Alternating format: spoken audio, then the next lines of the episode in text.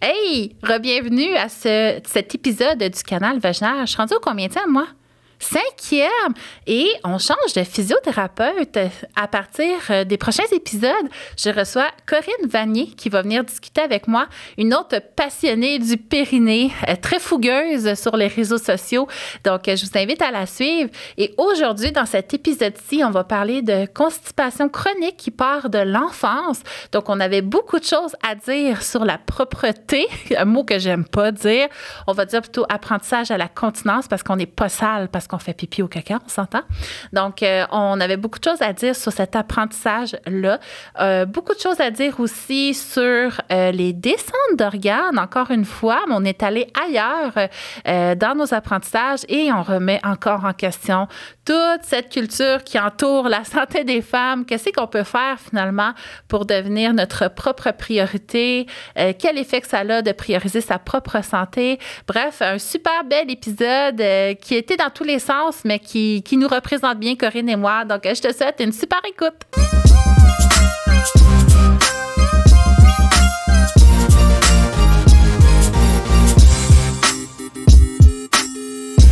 Salut Corinne! Allô Mélanie! Je suis vraiment contente aujourd'hui. Je reçois une physio du web que j'apprécie vraiment beaucoup. On se parle depuis un bon bout de temps déjà, hein? Mhm, sûrement depuis Un an? moins un deux an. ans? Un an? En tout cas, Corinne Vanier, physiothérapeute, euh, super contente que tu sois là avec moi aujourd'hui. Merci de m'avoir invitée. Ah, c'est excitant! on connecte quand même bien sur les réseaux. On a une mission, on a une passion puis une fougue. Fait que les fougueuses du web se, se rencontrent. Veux-tu Oui. nous parler un petit peu de toi? Peut-être que c'est pas tout le monde qui sait. euh, Oui, ça va me faire plaisir. Euh, je suis physio du périnée depuis que j'ai gradué en 2018, donc ça fait cinq ans que je pratique. J'ai étudié euh, à McGill euh, à Montréal. C'est là que j'ai fait mon bac et ma maîtrise. Mais je suis originaire de Sherbrooke, fait maintenant j'habite en Estrie. Puis je me suis dirigée en physio parce que j'aimais le corps humain, j'aimais le sport, j'aimais le yoga, la santé, toutes ces choses. Euh, mais plus particulièrement parce que dans mon expérience personnelle, ma seule, euh, ma seule expérience avec la physio, moi, c'était en physio euh, du périnée. Quand j'étais plus jeune, jeune adulte, autour de 18-20 ans, quand c'était encore en fait pas mal méconnu. Euh, et en raison de douleurs sexuelles. Fait que c'est pour ça que j'ai consulté en physio pour régler mes problèmes. Fait que tu comprendras que quand je suis arrivée dans mon cours de spécialité de physio périnéale à l'université, c'était comme Wow, c'est ça que je veux faire. Je me reconnais là-dedans. J'ai envie d'aider les femmes qui, comme moi, ont des douleurs sexuelles ou des problématiques pelviennes euh, via mon vécu. Puis ça venait me chercher comme à un, vraiment à un autre niveau que euh, la physio plus euh, générale. Je pense qu'il faut qu'on ait vécu certaines Mm. choses pour euh, s'en aller vers cette branche de métier-là. Moi, j'aime ça Ouais. dire dans mon spectacle d'humour, je dis que la, la fille du périnée, m'a transmis plein de symptômes pelviens pour que je sois une bonne physio. Ouais. Ouais. Oui. À toutes les avoir ressentis, là. Fait que. euh, je sais pas si tu connais le concept, peut-être. Hein? Il y a quand même eu une couple d'épisodes avec Caroline avant que tu viennes. Mhm. Là, cette fois-ci, j'ai amené un bassin anatomique. je me trouvais bien drôle sur les d'amener une chaudière. Oui. Avec toutes les histoires qui m'ont été partagées euh, dans le dernier mois. Fait que quand même, hein? Quand même quelques-unes. Pas mal d'histoires pelviennes Mhm. au rendez-vous. Fait que, j'étais. Veux-tu? Regarde, attends, là, je suis en train d'en perdre dans mes dire, le trous destin Ça te tente d'en piger? Oui, Tu certainement. m'en donneras après, je vais la lire. Oh, ok, c'est Fait que c'est celle du milieu que tu veux. Celle du milieu. La Tiens, vaginale. Tiens, La là, moi- oui, c'est ça. Là, j'ai mis du scotch tape, je sais même pas si ça va bien s'ouvrir. Ah, OK, c'est pas si pire. Je déchire tout, mais tu sais, c'est un one-shot deal. Fait que là, j'ai le consentement. C'est pas ça qu'on veut. Non, mais quand même. Tu fais bien tes choses. On le sait que J'ai un les gens ont consentement. si tu me racontes ton histoire pelvienne, elle va se retrouver sur tes réseaux sociaux. Madame G. D'accord. J'aime ça, ça fait comme point G. Oui. Oui. Oui. Concept. Concept. Ouais. J'avais demandé aux filles euh, de trouver des noms originaux, euh, tu sais, pour garder l'anonymat. Puis là, oh, hey, on commence rough. T'es-tu prête? Oui, je suis prête. Vas-y. Madame G, son émotion en nous écrivant, là, c'est tristesse, déception et dégoût. Euh, Ouais. mais C'est pas rare, hein? C'est pas rare. Ouais. C'est mieux de le savoir parce qu'il y a des histoires des fois qui euh, sont un peu drôles quand tu le lis, mais la personne est complètement en détresse. Ouais, non, pas comme être pas. décalé, là. Fait que rions pas. Ouais, je suis d'accord, mais c'est.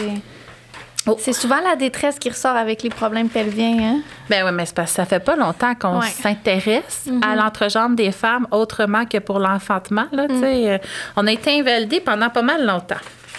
Madame G, qu'est-ce que tu as à nous dire? Depuis mon enfance, j'ai eu plusieurs épisodes de constipation. Hey, on en parlait juste avant d'ouvrir Ouais. le micro. Ouais. Enfance Ouais, et constipation, c'est ça qu'on discutait juste avant. Ben déjà, on a pas mal de choses à dire, mais là, c'est la première phrase, continuons. Tu sais, j'ai déjà eu l'air enceinte de cinq mois. Oui, j'ai comparé des photos après. Après une semaine constipée en voyage en Amérique centrale. Premier bé- bébé, j'ai vécu une césarienne d'urgence. Bien des désagréments puisque j'avais planifié accoucher dans le bain à la maison des naissances et que c'était un bébé siège surprise. Ce bébé siège, euh, Moi, j'ai pas eu d'enfant, hein, fait que j'ai une j'ai des connaissances, mais j'ai pas d'expérience personnelle à partager sur euh, les Ben- naissances.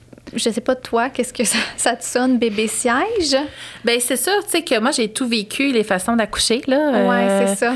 Première fois, maison de naissance, justement, dans l'eau. Deuxième fois, hôpital euh, provoqué, épidural. Troisième fois, tout ça chez nous.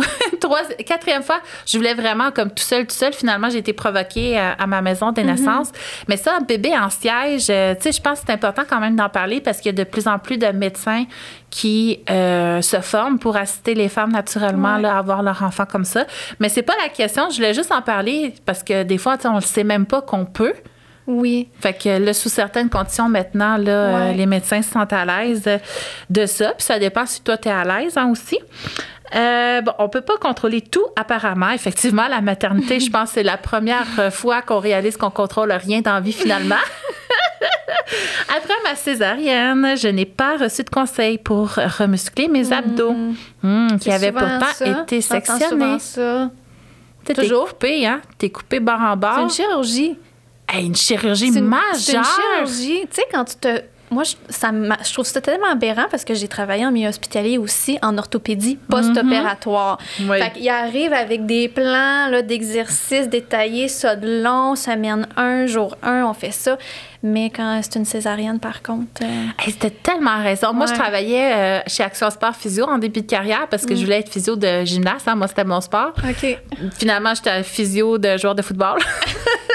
Hey, mais tu sais, des protocoles, là. On avait des Ouais. cartes à plein de protocoles d'exercices. Ouais. Ah, puis Euh, commence pas tel exercice avant un autre si c'était chirurgien. Puis tu sais, là, il Oui, hey, c'était rigide, Ouais. euh, vraiment comme. Oui. euh, Oui, Puis césarienne, on s'en fout. On s'en fout. Ouais. On s'en fout. oh my God. Ben, elle a réalisé. J'ai été coupée euh, dans mon ventre, puis j'avais rien comme conseil. Euh, aucun conseil non plus sur ma santé pelvienne, quand on sait que la césarienne affecte beaucoup hein, la région Ouais. pelvienne. Ben. Euh, malgré que j'avais consulté avant mon premier accouchement, tu sais, le fameux verrouillage quand on soulève un poids. Ça, le verrouillage, c'est l'action de retenir Serrer. gaz urine, transverse abdominal avant, pendant et après un effort pour protéger sa région. Euh, J'aurais bien aimé le savoir lors de ma deuxième grossesse où je levais souvent mon premier-né, rendu déjà à 35 livres, une petite masse, un petit sac de roche. J'ai aussi vécu beaucoup de constipation en fin de ma deuxième grossesse. J'ai fait mon AVAC, donc mon accouchement vaginal après césarienne. Ça a été super rapide, j'ai pas déchiré, mais descente d'organes. C'est écrit en majuscule, c'est pour ça que je le fais avec Ouais, cette ok. voix-là. OK, OK. d'organes, puis elle écrit que c'est ça. J'ai vécu tellement de frustration, tellement de tristesse. Ah, C'est traumatisant une descente d'organes. Oui. Mais comment avait-on. Voyons que c'est qui est écrit de même, là. Attends. Mais comment avait-on pu me laisser dans l'ignorance? Nos organes peuvent descendre. Six semaines postpartum, je consulte, je, con- je consulte une physio-périnéale de ma région après plusieurs milliers de dollars investis et plusieurs consultations. C'est pas donné en privé, hein? Aucune amélioration, à rien. Juste des exercices de périnée couchés sur le dos. On parlait de ça aussi. Ouais, on parlait de ça. Hmm. Qu'est-ce qu'on disait? donc? On disait que les exercices de périnée, c'est pas c'est comme une pièce du casse-tête qui est comme vraiment un casse-tête euh, au moins un 100 morceaux, tu sais. Minimum 100. Oui, Puis je n'ai vu un 10 000 Ouais. morceaux l'autre fois au magasin de joie au coin de ma rue. Je pense que ça doit prendre un an de compléter, là. Ben, c'est ça. Peut-être un petit de 10 000 morceaux, peut-être. Ouais. Puis que des fois en, en privé ou. euh, ou peut-être quand le- la physio est née du Pyrénées, il y a, je sais pas, toi, tu étais dans la première cohorte, j'ai entendu dire du microprogramme. A- Ouais, ben, ça m'a Ouais. pris du temps à la compléter parce que j'arrêtais pas d'accoucher, là. Mais en gros, euh, j'étais la première cohorte, Ouais. ouais. Ben, l'approche 2010. était très basée comme, tu sais, c'était comme en cylindre, c'était le Pyrénées, c'est c'est une affaire, après ça, les abdominaux, c'est une autre affaire. Fait que, tu sais, des fois en clinique, privée, peut-être que cette approche-là, elle, elle reste encore dans les, les mœurs, la culture. Moi, j'ai été chanceuse. Dans la première cohorte, on a, lu, on a eu une physio vraiment haute de la biomécanique, Hélène Maheu. Je sais pas si elle travaille encore, mais elle a changé ma vie au complet, Ah ma vision du monde au complet. Je me suis dit, aïe, si je peux avoir son cerveau dans ma tête, je serais tellement comblée. Fait qu'Hélène Maheu, puis justement, elle nous avait parlé euh, que le périnée, c'était le centre d'un corps qui était plus complexe que juste le périnée. Puis elle nous avait justement donné beaucoup d'exercices euh, en chaîne croisée, d'exercices qui englobent le corps au complet, Mm-hmm. des exercices que je continue de donner même 15 ans plus tard qui sont hyper euh, euh, pertinents. Mais c'est ça, je pense que ça avait été comme une coche peut-être trop compliquée. Peut-être c'est- Ouais. Puis il y a beaucoup, il y a eu beaucoup, euh, je pense, euh, de personnes qui qui s'y retrouvaient pas, fait qu'elles n'étaient pas revenues les sessions suivantes. Puis je pense que ça l'a Ouais. manqué au Ouais, Pyrénées ben, je pense après. que ça prend vraiment des bonnes connaissances biomécaniques à la base Mm. pour être capable de faire ces liens-là. Ouais. Quand moi, ça faisait pas longtemps que j'avais gradué, c'est vrai que le périnée, je, le- je le considérais plus comme isolément. Puis c'est avec l'expérience, puis l'expertise, puis même en comprenant mieux l'épaule, le cou, la région lombaire, que j'ai été capable de faire tous ces liens-là. Oui, c'est vrai. Ouais. Mais même encore aujourd'hui, puis je sais pas si c'est encore le cas, mais je me rappelle dans le temps, là, parce que moi, ça fait longtemps que j'ai pas eu de patient CNE, SST, mais si quelqu'un Mm-hmm. nous arrivait avec une douleur à l'épaule, par exemple, Mm. euh, puis qu'on voulait travailler une autre région que l'épaule, fallait une nouvelle prescription, Oui, puis une autre évaluation. puis une autre évaluation. Ah ouais, oui. C'est comme on voyait pas le corps dans sa globalité. C'est comme ça. si tu as un segment attaché sur un autre, mais ils n'ont pas de lien entre les deux. Exact. Fait qu'au niveau pelvien, c'est ça. Je pense Ouais. que. euh, Mais là, je pense que la mode est là. Hein. Euh, J'ai même vu des chercheuses plus. que j'aime Ouais. beaucoup là, euh, demander des ingénieurs en biomécanique pour faire partie d'une recherche sur le périnée. Fait que je pense qu'il y a des gros morceaux qui s'en Ouais. viennent là. Euh, super. Fait coucher sur le dos, effectivement, ça a ses limites. Je travaille maintenant en réadaptation avec une physio vraiment, que, ben là, elle dit compétente. Là, je veux dire, euh, on fait tout le temps de notre mieux. oui, là, hein. oui, oui, oui. Avec les connaissances qu'on a, on fait de notre mieux. On Oui. tout- je connais pas de physio qui veulent pas aider les gens. Là. Fait Ben oui, on va là-dedans, c'est parce qu'on aime la santé, on veut aider les patients, les clients. Fait que... On est des passionnés. Puis ce que Oui. moi, j'ai réussi à faire avec une cliente, puis j'atteins mon plateau, puis je te l'envoie, tu vas avoir d'autres gains. Tu sais, c'est Ouais. vraiment ça, un peu le travail d'équipe, Ouais. là, pour ça qu'il faut qu'on Oui. s'entoure bien. Euh, bon, qui travaille pas seulement mon plancher pelvien, mais ma posture, mes abdos. J'ai choisi de porter aussi un poster le temps de ma réadaptation et le temps que mon corps se replace, puisque j'allais encore. J'ai bon espoir que j'améliore ma situation. À quel prix? Ça, c'est un enjeu là, qui m'écœure. Ça, tu sais, toi aussi, tu travailles virtuellement. Puis je pense que c'est un des avantages. Vu qu'on se ramasse à travailler avec des groupes, on peut charger moins cher. Effectivement. Ça Ouais. rend le tout plus accessible, mais Ouais. c'est quand même pas donné, là. Non, puis c'est pas tout le monde qui a des assurances. Mm. Puis en même temps, c'est une priorité. Fait que les gens vont investir là-dedans, mais c'est pas tout le monde qui a les moyens de, de se permettre euh, 1000, 1500 dollars de, de réadaptation, ça c'est sûr. là. Oui, ben c'est ça. Ouais. D'où les, les cours de groupe, je pense que ça réduit beaucoup la Mhm. charge. Là, euh, euh, la réadaptation en cours de groupe, au pire, ça te coûte 800. Là. Fait que c'est quand même bien. Oui. euh, Ouais. Au pire, ça coûte 800. euh, de- ben là, pour l'instant, je veux dire, dans trois mois, on s'en reparle, mais pour l'instant, c'est ça que ça coûte. Bon, qu'est-ce qu'elle nous dit là? J'aurais aimé être informée. Fait que ça, ça vient souvent. Pourquoi personne me le dit? Euh, dans, dans mes clientes, là, souvent, c'est ce que j'entends. Là, je sens que je subis quelque chose que j'aurais pu prévenir. Hmm. Quand on finit par coucher les enfants puis que mon chum relaxe, ben moi, je fais des exercices de physio. Est-ce que ça... Euh, Je te comprends, Madame G. euh, ça les cœurs. Et les journées où je ne peux pas en faire parce que j'ai pas eu le temps, pas l'énergie, ben je me culpabilise. Tout ça sans parler de ma ligature, des hémorroïdes et la prise quotidienne de Laxodé. Hey, on Ouais, commence avec euh, beaucoup de contenu, hein? Oui. Ben, allons-y dans le Laxodé. Ça te tente-tu? Euh, ben oui, moi, euh, moi, j'aille pas le laxadé, ben franchement. Euh, mais je pense que ça passe par l'alimentation d'abord. Tu sais, le laxadé, on dirait que je le considère si la personne me dit qu'elle fera pas de changement au niveau de son alimentation ou qu'elle veut pas consulter en nutrition parce que nous, ben, j'ai des conseils de base toujours à donner sur comme l'apport en fibres et ci et ça. Euh, mais il y a bien du monde qui mange pas leurs 25 grammes de fibres par jour. Fait que oui, je vais le suggérer.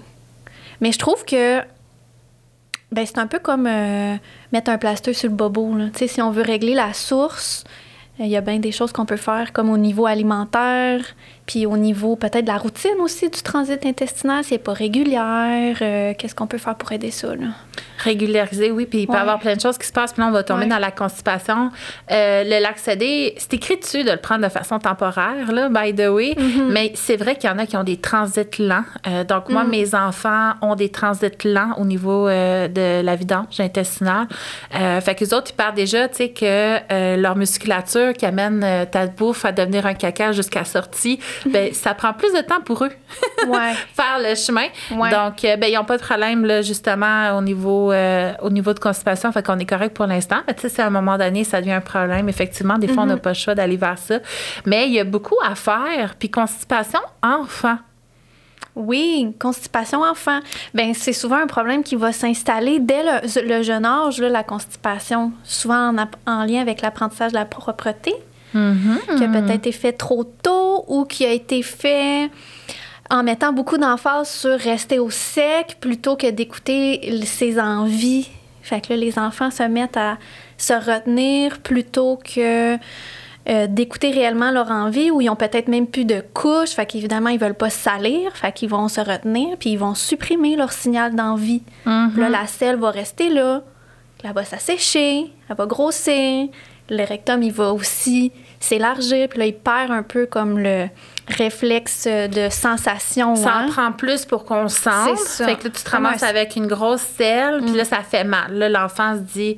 Hey, faire caca, ça fait mal, je vais y aller le moins souvent possible. Oui, Puis là, ce tu qui tombes dans plus. un. Ah ouais, là, c'est le bordel vicieux. Puis Ouais. ce que j'ai lu même, c'est que ça devient comme involontaire parce que là, la selle est douloureuse une ou deux fois ou euh, je sais pas combien de fois avant que ça devienne comme un réflexe de contraction du muscle qui va juste comme dès qu'on a une envie aller se serrer parce que c'est c'est même pas l'enfant qui se dit volontairement oh non j'ai pas envie d'y aller puis d'avoir mal je vais me retenir ça se fait tout seul Ben, c'est un réflexe de peur aussi que nous, on a. Hein? Tu sais, c'est avec des Oui, oui. électrodes. Ça, je sais pas, c'est toi qui m'en as parlé ou c'est une étude que j'ai lue. Ben, que le, avec la, la peur c'est le périnée qui se contracte en Ben, il avait mis des électrodes, Mm. justement, puis il montrait des images. Puis Ouais. des fois, il mettait une image euh, épouvantable de guerre ou peu importe. ouais Puis c'était vraiment le réflexe, un peu comme le chien qui rentre Ouais. sa queue entre les jambes. Là, tu sais, quand il a Vraiment. peur, on Ouais. fait la même chose, on rentre notre queue entre nos jambes quand on a peur. Fait que les enfants sont pareils. C'est un réflexe, euh, un réflexe euh, primaire, finalement. Euh, fait que oui, la constipation, puis tu sais, les enfants vont toujours vouloir nous faire plaisir. Mhm. Euh, puis si on est célébré euh, parce qu'on vient de faire pipi ou caca, euh, tu sais, par surprise dans la toilette, mais on va essayer de le reproduire.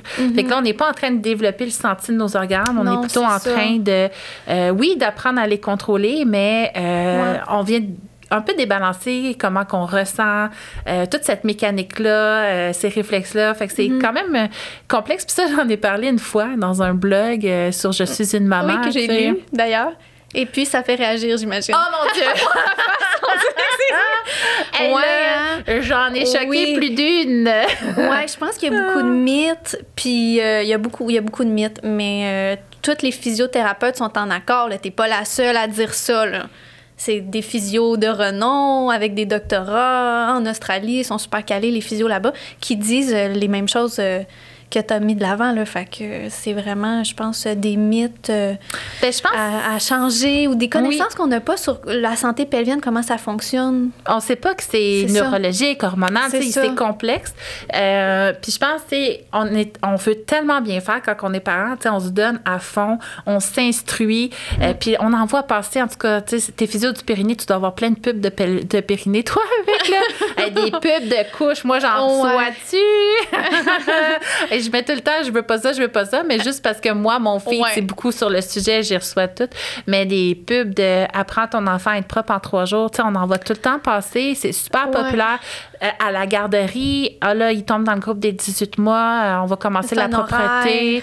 Ouais, avant d'aller dehors, on te met sa toilette, mais les gens réalisent pas finalement, ils sont en train d'empirer les choses. Mm-hmm. Euh, parce que l'enfant qui ressent ses organes, nécessairement, il va avoir le contrôle associé à ça, tu sais. Mm-hmm. S'il l'a pas, ben là, tu sais, il y a des choses à faire, mais euh, nécessairement, c'est qu'il est rendu là. Donc, la neurologie, les perceptions profondes arrivent plus tard que, Que nos capacités musculaires. Puis là, notre musculature, ben, c'est ça qui peut amener finalement, euh, éventuellement. La de la constipation.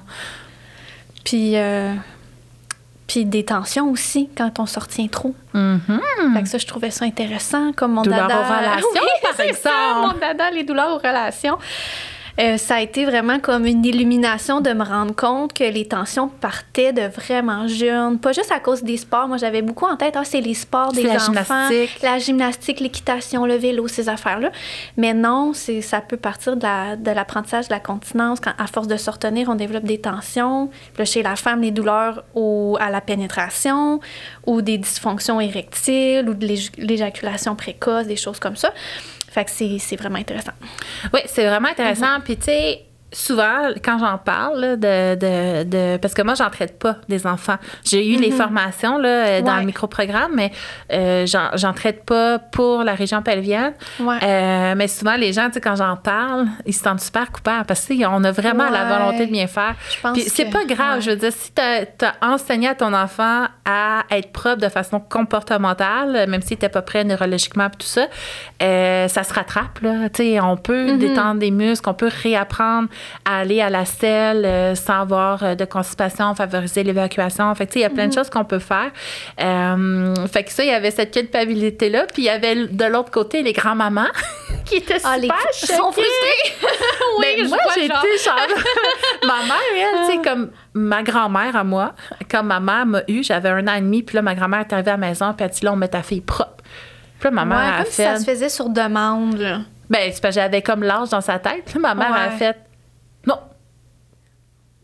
Femme euh, sage, ta Ah, mère. ma hein? mère, c'est un mouton noir. Wow. C'est pas pour rien que je suis ça, euh, la pomme est pas si tombée euh, particulière. loin de l'arbre. ouais, ma mère, c'est un mouton noir dans la société. Fait qu'elle dit non. Mais c'est vrai, ça avait Ouais. choqué beaucoup de grands-mamans. Puis des gens proches de moi aussi que j'aime beaucoup, ils disaient, tu sais, on a juste voulu bien faire. Mais effectivement, tu sais, on veut toujours bien faire. Notre génération aussi essaie de bien faire. Puis la science a évolué, puis on a appris, puis on voit qu'est-ce que finalement ça donne. Puis ça, parlant d'enfants, là, c'est dans des théories, puis je veux me former sur le sujet. C'est plus en ergothérapie que je vais aller euh, pour euh, voir des ergothérapeutes pour me former là-dessus. C'est pas nécessairement de la physio, mais... euh, une de mes clientes sexologues, fait que ça n'a comme même pas rapport, mais une de mes clientes sexologues de mes programmes, elle voyait, tu sais, que dans mon programme, on travaille beaucoup les fessiers parce que les fessiers ont une composante aussi pour aider le plancher pelvien, la posture, tout ça. Puis souvent, ben, quand on a des faiblesses pelviennes, nos fessiers vont compenser, puis là, on a tout le temps mal au dos. Tu sais, les, les gens qui ont tout le temps les fesses serrées, là. Ouais, ouais. Moi, j'ai eu ça. Après mon, deux- mon quatrième accouchement, j'ai été butt gripper, qu'on appelle, là. Fait que j'avais plein de Oui. tensions. Puis là, des fois, il y en a que leurs fessiers, tu essaies de les contracter, puis ils sont incapables. Comme si, entre leur cerveau puis la fesse, il n'y a aucun lien, là. Tu sais, c'est... Mm-hmm. Ah, là, moi, je disais, c'est sur une autre planète. Puis mon groupe privé s'appelle comme ça parce que j'avais tellement de filles qui n'arrivaient pas à contracter leurs fessiers. On pensait à Buzz Lightyear là, qui disait euh, vers l'infini plus loin encore. Là. Fait qu'on a appelé notre groupe de même euh, de, de réadaptation. Puis ma cliente sexologue a dit, tu sais, Mel, euh, neurologiquement, euh, on est censé avoir rampé pour avoir développé nos nerfs entre notre cerveau, nos fesses, nos pyrénées, puis même jusqu'à notre gros orteil Venir chercher cette chaîne-là qui vient activer finalement nos compétences Mhm. pelviennes. Fait que là, je me suis dit, OK, tu sais, on n'a rien à perdre, on s'entend, là, je vais faire ramper mes clientes. Fait que là, je me Ah, suis ouais. mis à faire ramper mes clientes. Oui. Autour du, moi, chez nous, c'était autour du foyer, puis tous mes enfants, ils n'ont pas rampé. Fait qu'on s'est mis à tourner autour du foyer, puis on faisait des compétitions, tu sais, avec le gros orteil, puis on poussait, puis on poussait. Puis, euh, ben, mes clientes, que ça faisait des mois qu'on essayait de stimuler leur fessier, ben, leur fessier est revenu. Ça démontre à quel point chaque stade est important au Oui. niveau du développement hein, Oui, de l'enfant. oui, C'est vraiment. intéressant. Fait que moi, maintenant, mes problèmes pelviens, souvent, quand je vois qu'au niveau des fessiers, c'est comme un peu déconnecté ou que ma cliente a des problèmes euh, de fasciite plantaire associés, Ouais. je me dis, ben peut-être qu'il y a de quoi, tu sais, au niveau neural qu'on pourrait venir travailler. Puis là, je peux pas donner rien de scientifique de plus que ça. Là, va falloir que je me forme. Mais là, cliniquement, je l'ai observé. Puis je trouvais ça le fun à raconter. Ouais. Oui, parce que c'est encore une chose qu'on peut faire en plus des Kegel ou des- du renforcement si on a comme un échec avec Oui. la première ligne là, de renforcement. Oui, puis ça, après ça, venir Ouais. stimuler le pied pour qu'il active ces Ouais. nerfs-là qui viennent chercher le périnée. C'est comme. C'est c'est beau. Ben, je trouve ça encourageant d'expliquer tout ça, justement, dans des épisodes comme on fait là, parce que ça donne espoir aussi qu'il y a comme tellement de choses à faire. Là. Puis il y a tellement de choses à découvrir. Oui, c'est ça. Hey, on est là, là. Oui. Santé de la Oui. femme, là. On a fait, une marche oui. de connaissances. Il y en a Ouais. 75 000. C'est faux là, que les femmes ont à vivre avec leurs symptômes, puis que s'ils ont essayé de la physio, ils ont fait trois séances, ça n'a pas marché, ben là, euh, euh, ils en- ont pour la vie, tu sais, dans le fond. euh. C'est une détresse. C'est souvent une détresse que les gens Mm. ont. Euh, puis moi, sur les réseaux sociaux, il n'y en a pas de préliminaire. Tu sais, les gens m'arrivent en Messenger, ils disent Mm. Moi, je vis ça. puis là, ils me parlent de tous leurs symptômes pelviens au complet.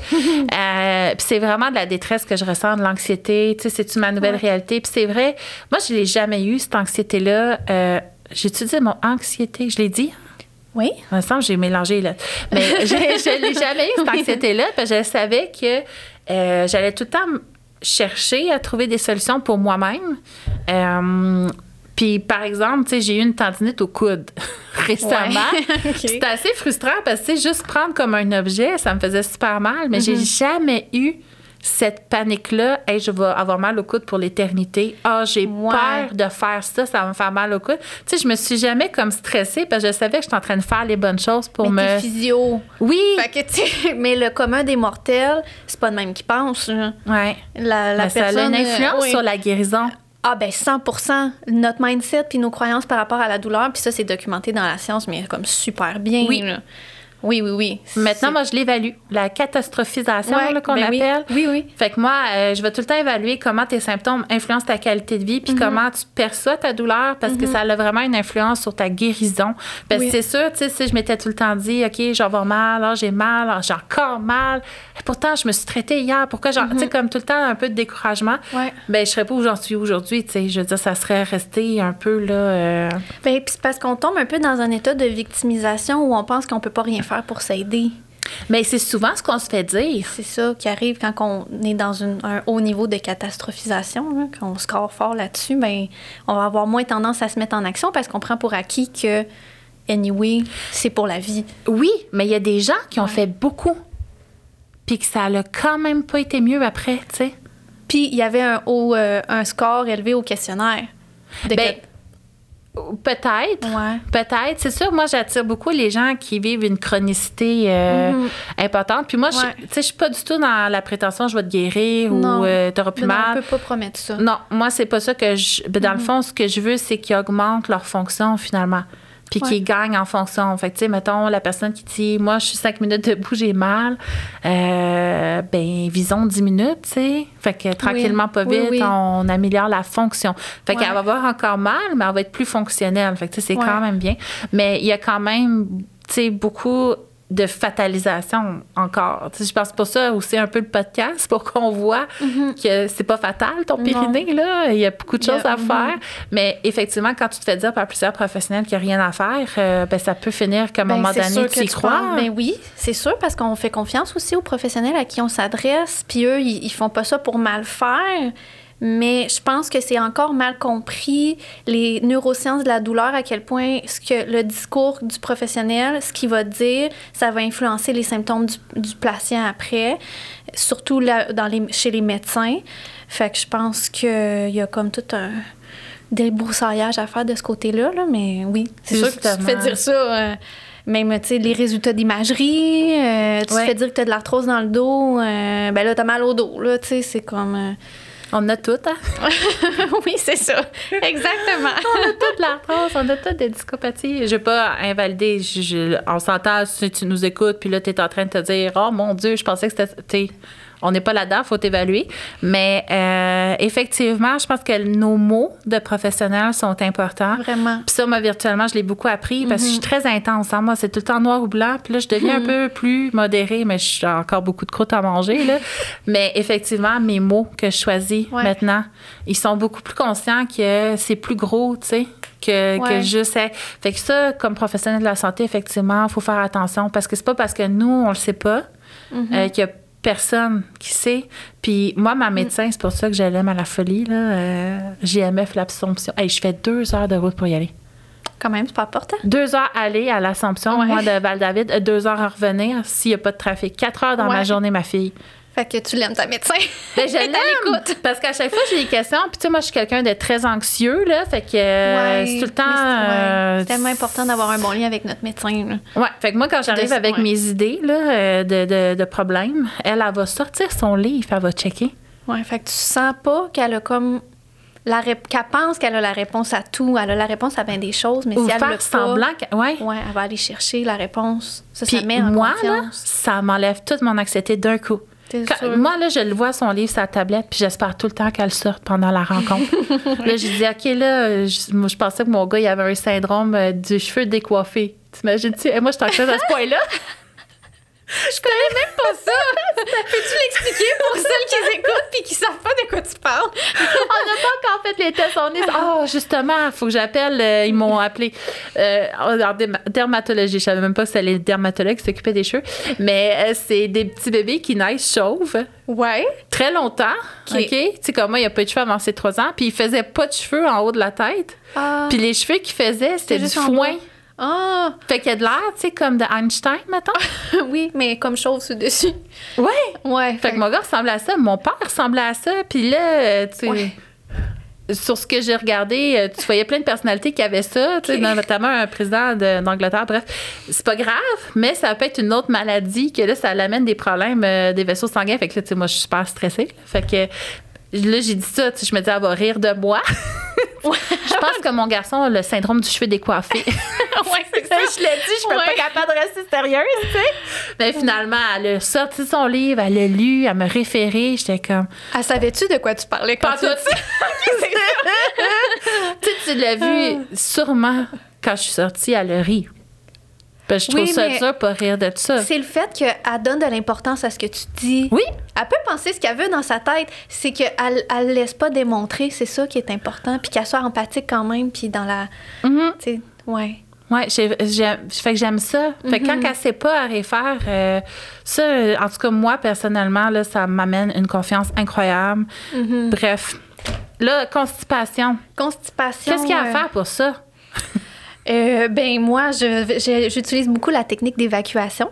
Oui. Des selles. Euh, fait qu'avoir les pieds soulevés, on veut avoir les genoux plus haut que les hanches. On veut utiliser aussi une technique de poussée qui est comme plus douce pour le périnée, sans vasalva. Fait que mais je mets beaucoup d'emphase là-dessus pour justement aider la descente d'organes. Parce que là, si on s'en va trop forcer notre selle, on va pousser sur tout le contenu de notre bassin, organes y compris. Puis, euh, corrige-moi si je me trompe, mais la constipation, c'est un des facteurs Ben oui. principaux pour les descentes d'organes. hein. Ah oui, vraiment Même beaucoup. si on n'a pas eu d'enfant, ça pourrait arriver, là, avoir Mais des descente d'organes. parce que là, je suis en train Ouais. d'écrire un autre livre, là. Je sais pas si je te l'avais dit. Oui, en message, mais... euh, Ah ben, je suis en train d'écrire un autre livre. Fait que là, j'arrête pas de lire des études scientifiques. Je suis comme rendue à 250 cette année. J'ai hâte de lire. C'est ça sur ma la table de qui chevet, moi. jamais, là. Jamais. je peux-tu avoir une pause? fait que je- c'est ça. Fait que je lisais, tu sais, dans les prédispositions, il y aurait de quoi avec le collagène des gens. Ah ouais, c'est prédispose- intéressant. Ouais, j'ai vraiment strippé. Dans les ligaments? Oui, au niveau Ok. de, c'est ça, de, de nos structures qui soutiennent. Ouais. Euh, fait qu'il y aurait plus de type 3, en tout cas. Tu sais, je vais mettre le vrai dans le livre, là, mais moi, ma mémoire s'arrête Ouais. ici. Euh, fait qu'il y a une sorte de collagène, finalement, qu'on arrête plus les gens qui font des diastases comme moi ou qui ont euh, des descentes d'organes, euh, tu sais, comme moi, dans ma famille, tout ça. Fait que ce serait héréditaire de par cette, euh, ce collagène-là, que d'autres ont pas. Fait qu'on a une prédisposition Ouais. familiale, héréditaire, de par notre... de savoir ça. Ouais. Ouais. Je- mais oui, la constipation, absolument. Il y en a qui vont être plus fragiles que d'autres, mais c'est vraiment le Valsalva, c'est quoi? C'est bloquer son souffle pour pousser. Mhm. Fait que ça, tu sais, tu peux essayer. Moi, ce que j'aime faire, tu sais, virtuellement, on s'entend, là, on évalue du monde, il faut trouver des trucs. Fait que moi, ce que j'aime bien, c'est que ma cliente mette une ceinture autour de son ventre, puis l'attache. OK. Puis faire des efforts, justement. Fait que toi, quand tu fais ton caca, est-ce que tu viens pousser dans la ceinture? OK, pour qu'elle sente vraiment le feedback. Qu'elle est en avec- valsalva? Ouais. Toi, quand tu tousses, viens-tu pousser dans la ceinture? Ouais. Quand tu te lèves d'une chaise, quand tu prends, quand tu fais un redressement, tu te lèves si elle prend la stratégie compensatoire au lieu de recruter. L'unité interne, la musculature interne. stabilisatrice adéquatement. Ouais. Fait que ça, à la maison, hein, tu pourrais l'essayer, voir si toi, tu fais un Vassalva en faisant caca. Ouais, donc tu augmentes ton facteur de risque de descente d'organes. Puis Oui! pour celle qui a écrit son histoire, qui avait un historique de descente d'organes, de constipation, de... Fait que oui, l'accouchement a joué. Oui, la césarienne a joué, mais il y avait déjà une histoire. Tu sais, on accumule finalement. Oui. Tu sais, il aurait fallu Oui. aller dès l'enfance, finalement, travailler la Ah, constipation. certainement. Puis sa césarienne qui a probablement inhibé toute sa musculature profonde. Fait que là, elle, elle avait déjà forcé sur ses organes avec sa constipation depuis toute sa vie. Puis là, elle a eu sa césarienne. Elle n'a pas eu nécessairement la réadapte. Là, il n'y avait pas de soutien musculaire. Puis elle a son AVAC. Fait que là, elle pousse sur bébé, mais elle pousse aussi euh, sur tout le reste. Fait que c'est une Puis accumulation. là, après son AVAC, elle a peut-être pas eu de coaching non plus tout de suite sur euh, comment prévenir la constipation, c'est quoi la position à faire, éviter de faire le Vassalva en postnatal immédiat. Fait que tous ces facteurs. T'as-tu une vidéo que t'as faite, toi, sur euh, comment faire caca? Non, je fais une démo d'habitude à mes clientes avec euh, le petit banc, puis je Ouais. souffle dans mon point et tout. Moi, j'ai une vidéo Ouais. euh, sur mes plateformes, mais tu sais, gratuitement sur YouTube, il y a les caca licornes. Ouais, mais celle-là, je la connais. Ça vaut la peine Avec quand le même. squatty potty aussi. là. Oui, squatty Ouais. potty. Ouais. Moi, personnellement, par contre, j'ai eu une descente de rectum. Puis je suis en surpoids. Fait que Ouais. euh, je peux pas avoir mes genoux plus hauts que mes hanches parce que je suis tellement en surpoids que mes cuisses bloquent. Fait que je peux pas faire cette posture-là. Je comprends. Puis avec ma descente de rectum, anatomiquement, mon c'était changé, là, ma façon d'être. Ouais. Fait que moi, de me pencher, ça faisait, ça faisait sortir. plus sortir Ouais, mon rectum que sortir ma selle. Fait que moi, au contraire, avec ma situation personnelle, j'ai plus d'intérêt à m'éloigner Ouais. le ventre de mes que cuisses pour m'aligner. Là, je me suis enlevée du micro. J'espère qu'on m'a entendu pareil. hey, on a oublié de mettre les écouteurs. T'es-tu bien grave? Puis on les mettra tantôt, comme ça, on le sait quand on est trop loin du micro. OK, je comprends. Désolée. euh, En plus, moi, je suis tout le temps en train de bouger. Fait que les écouteurs m'aident à rester proche. fait que, ouais, fait que posture de sel, ben, ben d'accord. Descente d'organes, on avait quand même pas mal parlé avec euh, Caroline. euh, je sais plus dans quel épisode. Je pense que c'était dans l'épisode 3. S'il y en a qui veulent vraiment euh, des détails à ce niveau-là. Puis on en parlait avant d'ouvrir le micro. Mhm. Euh, que toi, tu étais vite sur le PSR, là, la prothèse Ouais. vaginale. Quand je travaillais en présentiel, on s'entend en virtuel, je ne fais pas de PESSER, toi non plus d'ailleurs, mais euh, le PESSER qui est une prothèse de soutien intravaginal pour celles qui ne savent pas c'est quoi. euh, qui fait toujours bien, bien peur aux femmes quand on leur explique c'est quoi. Là, ils s'en vont sur Google, ils tapent PESSER, puis là, ils voient le gros donut king size, puis là, ils capotent, fait qu'ils en veulent pas. Puis euh, il y a toutes sortes de modèles avec euh, des plus petits diamètres qui peuvent être adaptés à toutes sortes de grosseurs de canal vaginal puis de différents types de, Bassin. de, de bassins. Mais habituellement, les femmes qui essayaient ça, ben, en fait, moi, je laissais après avoir essayé le renforcement du périnée et des abdominaux. Euh, mais souvent, j'avais pas fait toute la réadaptation posturale. Fait que, tu sais, peut-être qu'il manquait cette composante-là. Mais après avoir fait euh, la réadaptation du périnée puis des abdominaux, on essayait le PSR. Puis bien souvent, les femmes étaient vraiment satisfaites du confort que ça leur apportait parce que, oui, on avait vu une amélioration avec les exercices, mais c'était partiel. Puis là, tout d'un coup, il n'y avait plus de lourdeur parce que le PSR vient s'accoter sur Les os. les os, puis soutient les organes à l'intérieur. Puis on le sent Ouais. pas là, quand il est là. On sent, Non. C'est ça que les femmes Faut ont pas peur qu'ils vont le sentir. là, mais ils le sentent pas. Puis moi, personnellement, j'ai utilisé des pesseurs sur moi. Euh, puis j'en utilise encore quand je fais du sport. Je mets mon pesseur euh, de sportive. Et euh, c'est vraiment, tu sais, comme si quelqu'un nous mettait un ballon d'hélium en dedans. Là, tu sais, Ça- ça comme voler. Ouais. ça fait vraiment Ouais. du bien. C'est soulageant. Fait que, tu sais, moi, je suis pas contre les pesseurs. Je l'ai même souvent mis très tôt, à vrai dire. euh, en postnatal, Ouais. immédiat, pour prévenir. pas pour prévenir, euh, mais s'il y a une descente, tu sais, dans le trois mois, j'avais tendance à peut-être aller vers ça rapidement. Puis, tu sais, le PSR, il est bon 5 ans, là. Oui, j'ai envie de te demander, toi, tu penses quoi de mettre un PCR en prévention, genre j'ai pas de symptômes de lourdeur ou de descente d'organes, mais c'est mon deuxième ou troisième enfant, puis je me suis fait dire ou j'ai lu à quelque part que c'était bon de mettre un PCR pour prévenir la descente d'organes en fin de grossesse ou en postnatal immédiat. Toi, tu penses quoi de ça? Ben là, j'ai lu, en tout cas, euh, dans la compagnie que moi j'utilisais euh, de PCR, que c'est contre-indiqué maintenant enceinte les posters. OK, c'est intéressant de savoir ça. Là, c'est rendu contre-indiqué. Fait qu'il y a peut-être eu de quoi avec le col ou ils ont peut-être découvert. Euh, fait que là, on peut plus. mais effectivement, moi, je l'utilisais enceinte avant. Fait que, mais là, c'est vraiment écrit. Fait que t'as plus le choix. Ouais, ouais, je comprends. C'est non. Que tu feras pas ça. À moins que ton médecin dise oui, là. Puis là, il t'évalue souvent le col. Moi, moi, je peux pas évaluer un col. Je sais pas faire ça. Non. Fait que comme physio, c'est contre-indiqué. Mais comme médecin, eux autres, ils, ont, ils vont faire d'autres choses. Je suis surpris que les médecins euh, s'investissent dans un suivi de ben, euh... Des fois, il y a des gynécos qui suivent des grossesses. Ouais. Peut-être, tu sais, les autres, ils ont tout ça. Euh... En tout cas, moi, mes cliniques de passage, c'était tout le temps près d'un gynéco. Mm-hmm. Fait que, je sais pas. Tu sais, peut-être que oui, mais les physios, c'est non. Euh, à moins que je me trompe, là, euh, ou que ça change d'une compagnie à l'autre. Mais ma compagnie, c'est non. Puis, je, je pense pas que j'utiliserais cet outil-là euh, si je vois pas cliniquement. Je sais pas si je le prendrais en prévention. C'est quand même un peu envahissant, même si c'est agréable. Fait que si t'as pas le bien-être associé à la mise en place, est-ce que je le mettrais vraiment? Mm-hmm. C'est peut-être un peu plus chiant que agréable mm-hmm. dans ces conditions-là. Fait que je pense pas, tu sais, personnellement, que j'aurais adhéré personnellement à le mettre. Ouais. Euh, si c'était pas. Puis sais, côté. Euh, sachant que moi, j'ai le collagène héréditaire qui fait des descentes d'organes, je vais l'utiliser mhm. dans des moments que je sais que mes organes sont à risque. Oui, comme les impacts peut-être. Mais ben, quand je fais mon crossfit, ouais. moi, je fais le pester inflatobal qu'on appelle, celui qu'on gonfle dans le vagin. Je l'aime beaucoup parce que euh, si je suis incoordonnée pendant mon sport, je vais venir pousser dans mon vagin. Fait que là, je pousse mes organes dehors, mais là, je vais sentir mon pester descendre.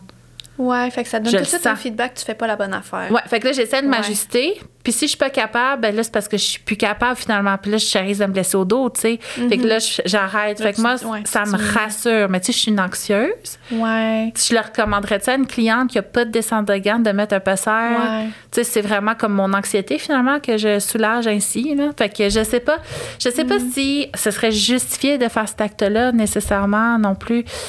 Ah, en tout cas, tu m'amènes dans des pensées que j'ai jamais eues encore. Bien, parce que j'ai déjà entendu ça.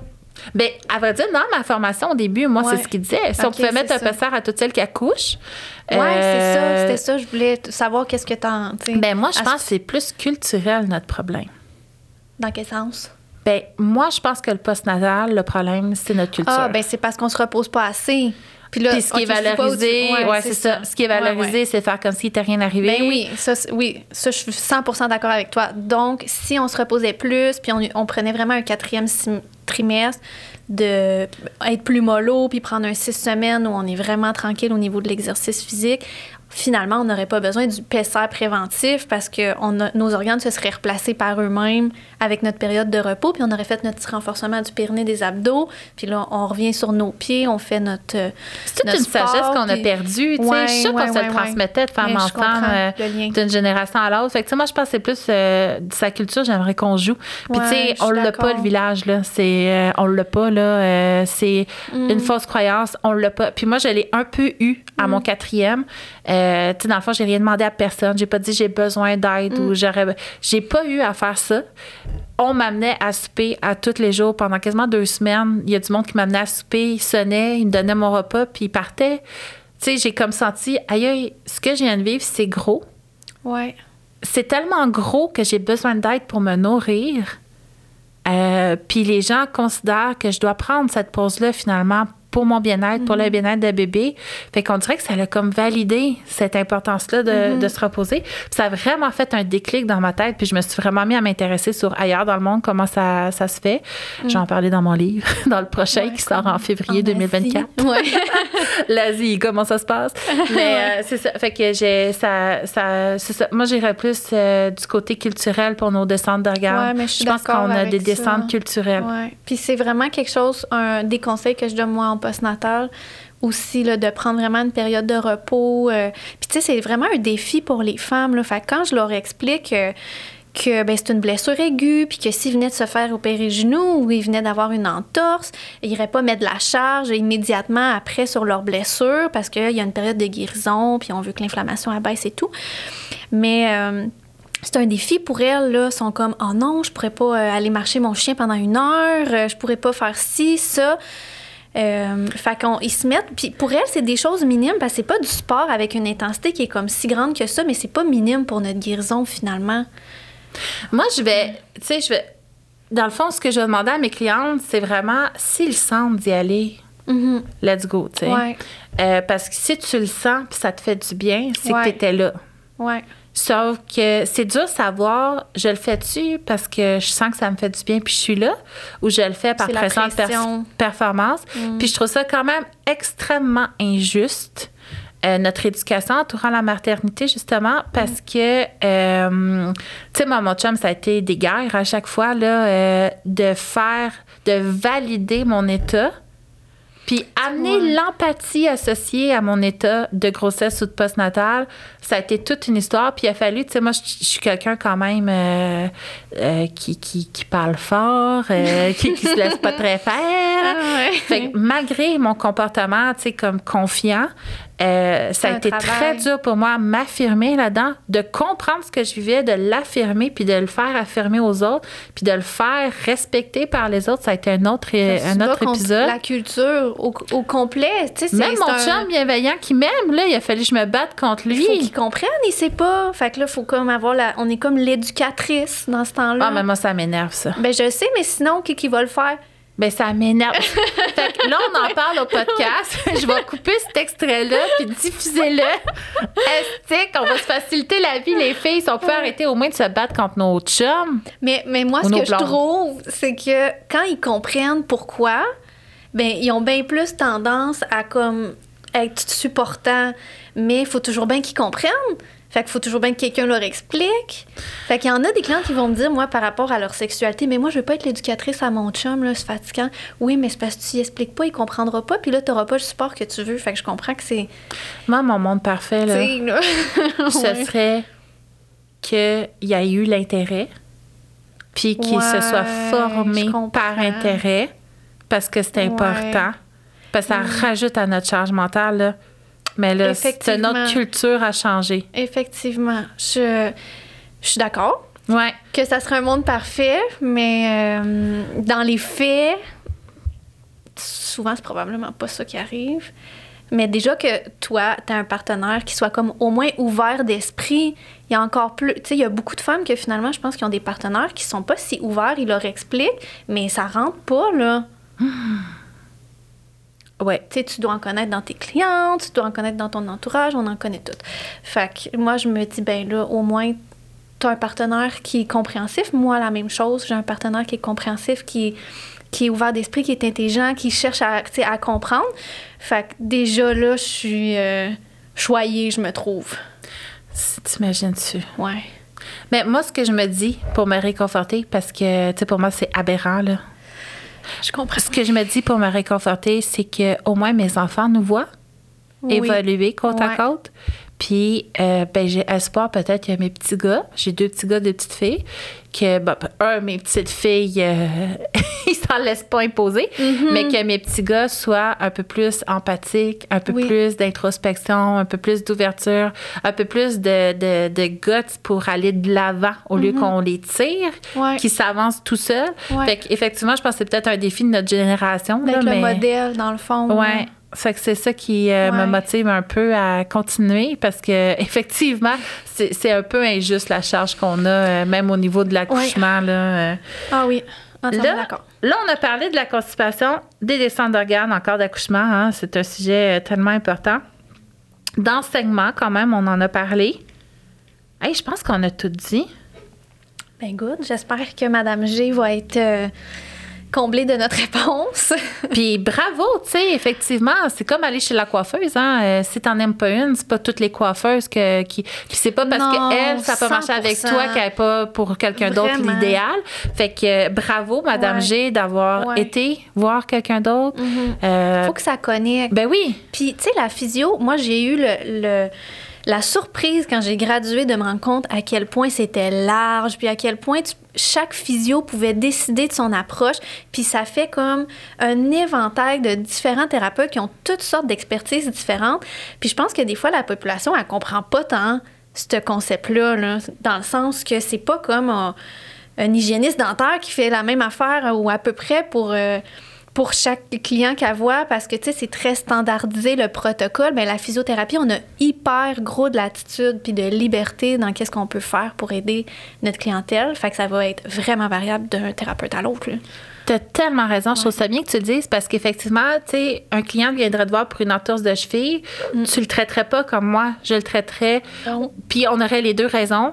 Fait qu'effectivement, tu sais, quand tu te ramasses finalement à avoir une physio que ça fait peut-être pas ou que t'as pas les résultats espérés, d'en essayer un autre, des fois, ça fait Ouais, ben oui. que tu vas chercher autre chose. Ouais. Ça, c'est un vécu que j'ai comme euh, physio du web. Souvent, c'est les gens qui ont déjà vu plusieurs physios. Fait que j'ai juste rajouté une goutte de plus dans leur bagage.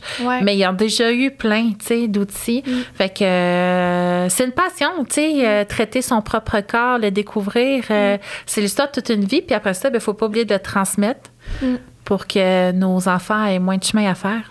Ouais, puis tu l'as dit un peu tantôt, quand on n'a comme pas d'espoir ou qu'on est dans la catas- catastrophisation, ça va influencer nos résultats. Fait que si finalement ça clique pas avec notre thérapeute, mais on pense que ça marchera pas, ça marchera pas. Ça marchera pas. Fait que, tu sais, il faut vraiment trouver ben, le thérapeute avec qui ça fit, puis qui nous donne espoir que ça va aller mieux, puis qu'on y croit pour de vrai, parce que notre état d'esprit puis nos croyances vont vraiment influencer notre état physique. Ah oui, puis ça, virtuellement, on est plus accessible qu'on est en clinique, on s'entend, là. Euh, fait que les gens nous magasinent, ils nous découvrent, puis ils nous choisissent Parce que ça fit. Parce, parce que, ça fit. Puis ça, euh, tu sais, au début, quand le web commençait au Québec, euh, moi, je prenais un peu n'importe qui. Mhm. Euh, maintenant, j'ai appris, puis toi aussi, tu le fais vraiment bien, à montrer je suis qui, pour que les gens sachent un peu, tu sais, euh, comment À je quoi fonctionne. s'attendre Ouais, aussi. pour pas que ce soit, tu sais, quelqu'un, finalement, qu'on ne fitera pas. Euh, Ou Ouais. qu'il y a des attentes que moi, je peux pas combler. Ouais. Euh, fait que ça fait moins de frustration des deux côtés, Mhm. finalement. Ça, je trouve ça bien. euh, Vraiment. puis c'est pas tout à fait. J'entends pleurer. C'est mon bébé qui a soif? J'ai entendu un petit cri, mais je sais pas si c'est un bébé qui pleure. Je vais checker Ou mon message. On va finir ça dans pas long, OK? Hey, moi, j'ai les oreilles là, qui sont aiguisées aux pleurs de bébé. Euh, Qu'est-ce que je disais avant de- d'entendre pleurer? Fait que oui, euh, c'est ça. Fait que euh, c'est pas tout à fait recommandé comme professionnel de la santé d'afficher notre approche, d'afficher nos particularités, d'afficher notre personnalité. Euh, par contre, moi, je vois vraiment l'intérêt de le faire parce que Oui. justement, ça crée, puis ça laisse les gens choisir, euh, puis ça crée des fits là. euh, Des meilleurs fits. ouais. Des choses qu'en clinique, plus en clinique présentielle, avec plus un gros volume. Euh, ben souvent, tu choisis pas ta thérapeute. Tu appelles, tu prends un rendez-vous, puis on te donne euh, la personne qui est disponible. Puis des fois, l'approche, ça ne cadre pas ou les personnalités ne fit pas. Fait que là, ça donne des frictions des fois ou euh, des résultats qui sont peut-être moins présents, moins d'engagement dans le suivi. Moins d'engagement. C'est ça. J'ai peur, moi, ça, ça contribue parce que ça m'arrivait en clinique, moi, des gens qui finissaient pas Ah, leur? Ou des, des- finalement pas de nouvelles. Ah ben je reviendrai pas. Ben oui, mais c'est parce qu'on fitait pas. Ben Puis non, même si j'essayais d'être neutre, ce qui n'est pas ma force nécessairement, Ben, on n'est jamais tant neutre, là. On est qui qu'on est. Fait que... dans la clinique, j'étais plus caméléon.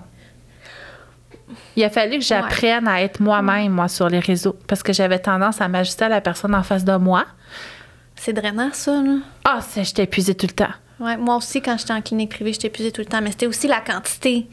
Quantité la quantité de monde qu'on voyait, puis le fait que oui, c'est vrai qu'on se réajuste à la personne à qui qu'on parle. Fait que si on est avec un anxieux, on n'aura pas le même discours que quelqu'un qui est comme euh, Ouvert. ouvert ou quelqu'un qui est comme super euh, extraverti. Là, on va comme matcher son énergie. Fait que On s'ajuste à l'énergie de notre client. C'est ce qui. Mhm. nous est demandé aussi en clinique. euh, ben, je veux dire, quand on se fait, quand on se forme. Mais effectivement, je pense que euh, si on peut conclure justement avec un message, ce serait de magasiner, oui. de Ouais, prendre le temps de découvrir. Mhm. Notre corps est important. euh, de, dans- de découvrir notre corps, d'apprendre à le connaître, d'apprendre à en prendre soin. Euh, c'est un apprentissage important dans une vie. Euh, ça mérite de l'attention. Oui, là, malheureusement, c'est un investissement financier, mais je pense pas qu'on peut regretter ça. Euh, je pense pas que c'est possible. Puis, c'est des apprentissages qu'on doit transmettre après. Donc, moi, j'aurais envie de conclure là-dessus.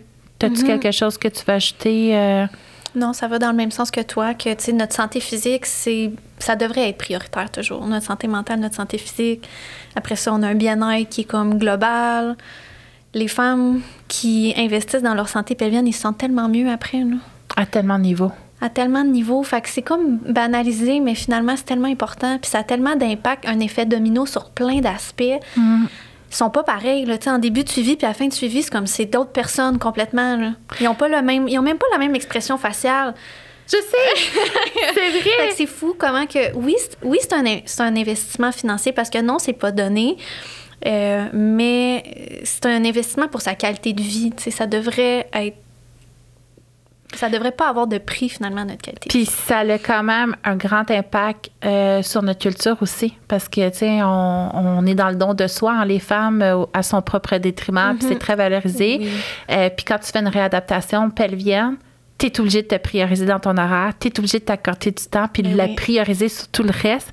Fait que c'est un gros chamboulement euh, très féministe, la rééducation du Mhm. périnée. Hein? Fait que Oui, ça, j'aime bien. euh, puis moi, ça a été le cas à ma quatrième grossesse, puis mon quatrième postpartum. Là, je l'ai vraiment assumé, euh, que j'étais ma propre priorité, puis les enfants l'ont vu. Fait Mhm. qu'on partait pas tout de suite. Maman, fallait qu'elle fasse son périnée. euh, tu sais, c'était vraiment là, dans la routine familiale. On était en famille là-dedans. J'avais Mhm. pas à le vivre toute seule. Ça, c'était une injustice dans ma tête à moi. Ouais. Euh, puis ça a vraiment fait une grosse différence là, dans, dans mon assiduité puis dans où jusqu'où je me suis rendue. Donc, euh, on vous le souhaite, les filles, de devenir votre propre priorité. On finit dessus Ouais. là-dessus? Ben oui. Quel bel épisode. Merci, Oui, Corinne. Merci, Mélanie.